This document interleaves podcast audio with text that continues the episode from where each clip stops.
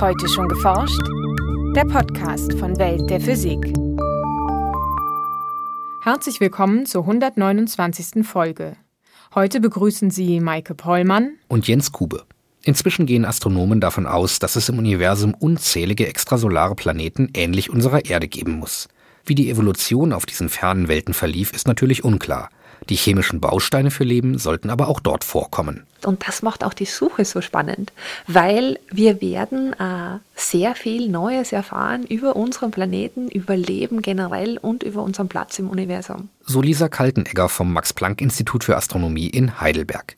Im heutigen Schwerpunkt erzählt sie, wie sich die extrasolaren Planeten recht detailreich erforschen lassen, ohne auch nur einen Fuß darauf zu setzen. Außerdem hören Sie heute eine ausführlichere Nachricht zum aktuellen Stand bei der Suche nach dem Higgs-Teilchen. Zum Schluss haben wir noch Veranstaltungshinweise für Berlin, Regensburg und Hannover. Hören Sie nun das Feature von Maike Pollmann. Inzwischen haben Astronomen mehr als 800 extrasolare Planeten aufgespürt und viele tausende Kandidaten. Bei den meisten handelt es sich bisher um Gasriesen wie Jupiter schlicht weil diese wegen ihrer enormen Ausmaße viel einfacher nachzuweisen sind als erdgroße Planeten. Tatsächlich geht man aber davon aus, dass kleine Planeten viel häufiger auftreten als ihre riesigen Gegenstücke. Bislang findet sich allerdings keine zweite Erde unter den bekannten Exoplaneten.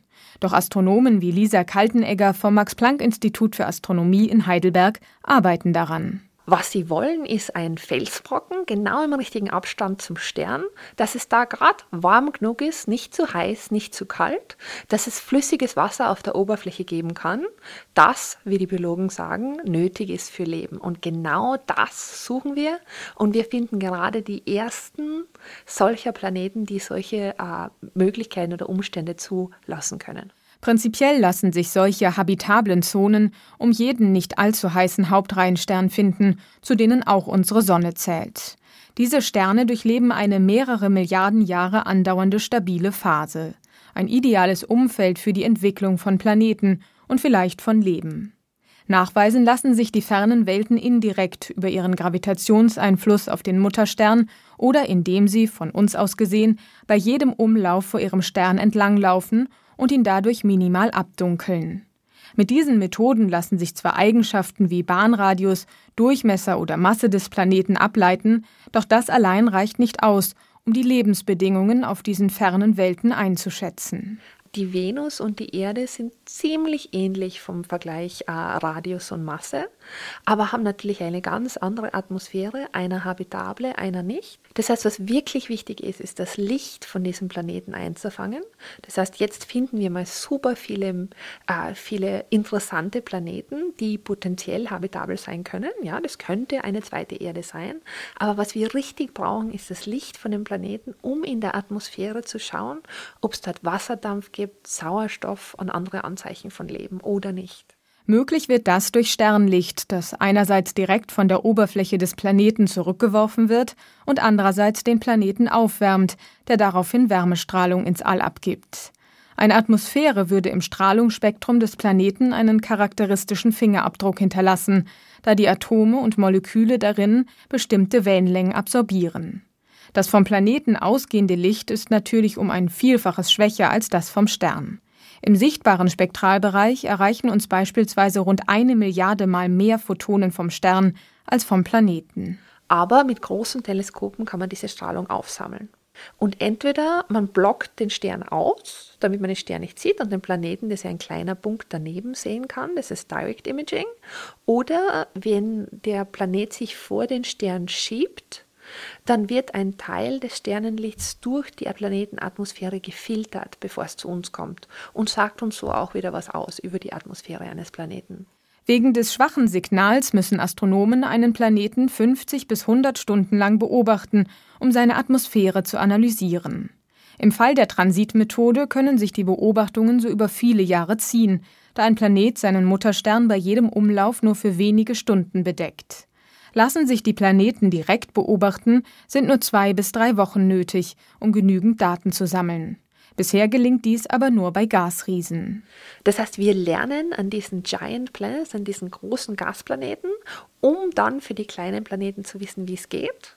Und auf der anderen Seite, was wir natürlich auch machen, ist, wir modellieren diese kleinen Planeten, um zu schauen, wie genau muss denn unser Instrument messen können, damit wir Spuren von Leben jetzt nicht verpassen. Lisa Kaltenegger und ihre Kollegen verwenden dafür Atmosphärenmodelle, ähnlich solchen, die man für die Wettervorhersage auf der Erde verwendet, nur nicht so detailreich.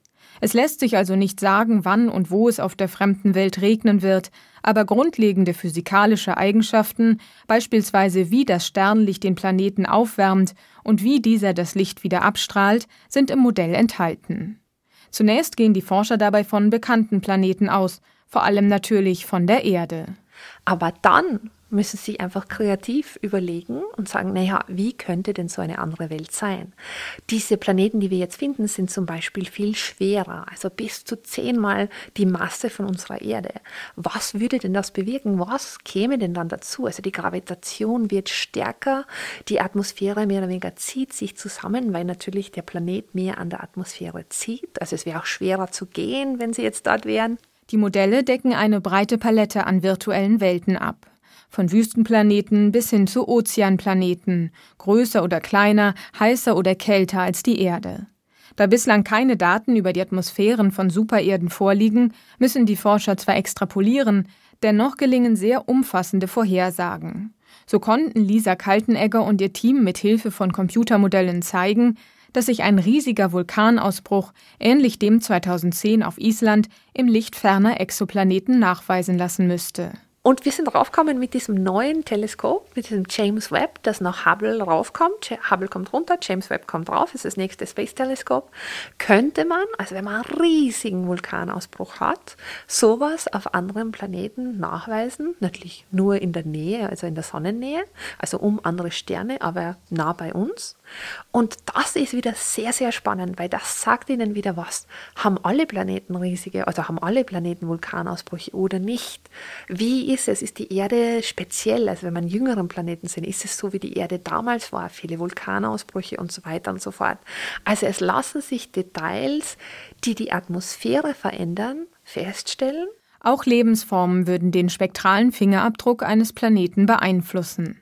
Dabei geht man davon aus, dass die Lebensformen auf extrasolaren Welten chemisch ähnlich aufgebaut wären wie in unserem Fall. Denn im Weltall lassen sich überall Wasser und Kohlenstoff beobachten und dürften ebenso wie auf der Erde als Bausteine des Lebens dienen. Der Stoffwechsel der fremden Organismen müsste demnach die typischen Gase hervorbringen, die dann gen Himmel steigen. Sie machen dann mehr oder weniger immer zwei Modelle. Eins, wo Leben drinnen ist, soweit wir es kennen. Wie gesagt, wir können für die anderen Lebensformen keine Ein- und Ausgasung machen, also nicht, was sie atmen, weil wir es nicht wissen. Aber sie machen für Leben, wie wir es kennen, diese Modelle und sagen, okay, wenn es kein Leben gibt, dann schaut der Planet so aus. Wenn es Leben gibt, dann sieht das so aus und das sind die weiteren äh, spektralen Linien, die wir jetzt in, in diesem spektralen Fingerabdruck anschauen können, die uns sagen, dass es dort Leben gibt. Die Chancen, einen Zwilling der Erde zu finden, stehen gar nicht schlecht. Denn die ersten Hochrechnungen auf Basis von Daten des Weltraumteleskops Kepler lassen erahnen, dass es um jeden zweiten Stern mindestens einen Planeten gibt. Es scheint also Milliarden von Planeten da draußen zu geben und damit auch zahllose erdähnliche Exemplare. Doch selbst wenn sich eines Tages Spuren von Leben darauf nachweisen ließen, ob Dinosaurier, Humanoide oder eine völlig andere Spezies dafür verantwortlich ist, bliebe zunächst ein ungelöstes Rätsel.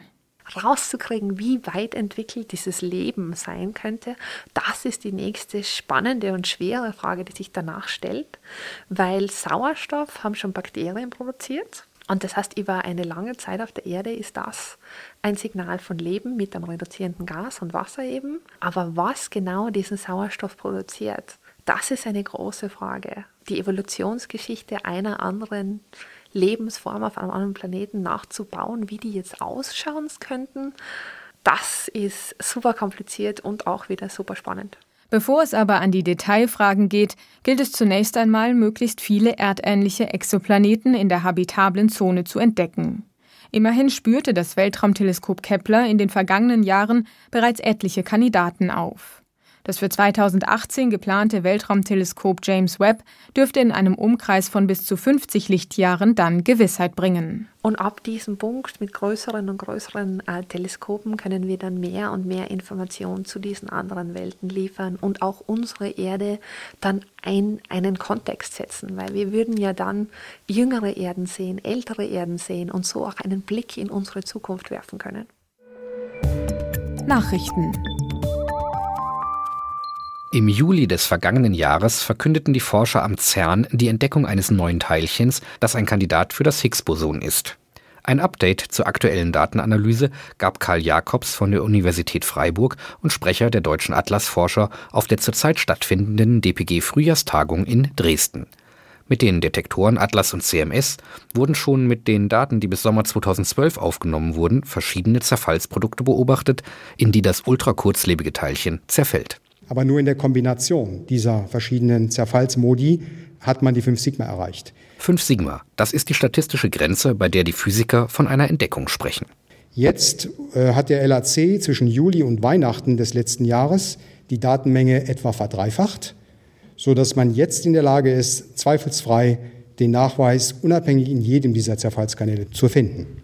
Doch auch die neuen Daten reichen noch nicht aus, um zu beweisen, dass das neue Teilchen das gesuchte Higgs-Boson ist, das den Elementarteilchen Masse verleiht. Wir können heute auch noch nicht behaupten, es handelt sich genau um das Higgs-Teilchen des Standardmodells. Wenn der Spin 0 ist, dann würde ich behaupten, es ist ein Higgs-Teilchen. Aber ob es exakt genau das Higgs-Teilchen des Standardmodells ist, dazu braucht man deutlich mehr Messdaten. Der Spin ist eine quantenmechanische Eigenschaft von Elementarteilchen. Fermionen wie etwa die Elektronen und die Quarks besitzen den Spin 1,5, Bosonen wie das Photon oder die Gluonen haben den Spin 1, aber auch Teilchen mit dem Spin 0 fallen unter den Begriff Boson. Es gibt bis heute kein einziges Teilchen mit Spin 0. Das wäre also wirklich eine herausragendes, äh, herausragende Messung. Seit Mitte Februar 2013 ist der LHC abgeschaltet und wird für neue, noch höhere Kollisionsenergien umgerüstet. Damit sollen noch genauere Analysen des neuen Teilchens möglich werden. Und darüber hinaus geht eben die Suche nach Physik jenseits des Standardmodells weiter. Mit Fragen wie Gibt es ähm, Erweiterungen in Form von supersymmetrischen Teilchen, die vielleicht die dunkle Materie im Universum erklären können? Das Gespräch mit Karl Jakobs führte Lisa Leander. Und nun zu unseren Veranstaltungshinweisen. In Berlin hält der Mediziner Professor Hans-Peter Berlin den Vortrag Laser in der Medizin, das schonendere Skalpell. Darin soll ein Überblick über die Einsatzgebiete des Lasers gegeben werden, ob in der Diagnostik, als chirurgisches Instrument oder in therapeutischen Anwendungen. Zu hören am 12. März um 18.30 Uhr im Magnushaus in Berlin. Um Anmeldung wird gebeten. In Regensburg gibt Nobelpreisträger Klaus von Klitzing vom Max-Planck-Institut für Festkörperforschung einen Überblick über die Entwicklung der Maßeinheiten, beginnend mit historischen Längeneinheiten bis zur Vision von Maxwell und Planck, unveränderliche Naturgrößen wie Naturkonstanten als Basis für unser Maßsystem zu verwenden. Der Vortrag findet statt am 13. März um 12 Uhr im Audimax der Uni Regensburg. In Hannover geht es um die neue Vermessung der Welt.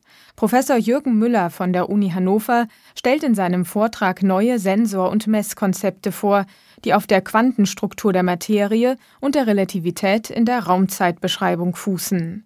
Der Einsatz der neuen Techniken wird für die Erdmessung illustriert. Am 20. März um 20 Uhr im Audimax der Uni Hannover. Das war's für heute. Bleiben Sie wissenschaftlich und laden Sie uns auch nächstes Mal wieder herunter. Welt der Physik wird Ihnen präsentiert vom Bundesministerium für Bildung und Forschung und der Deutschen Physikalischen Gesellschaft.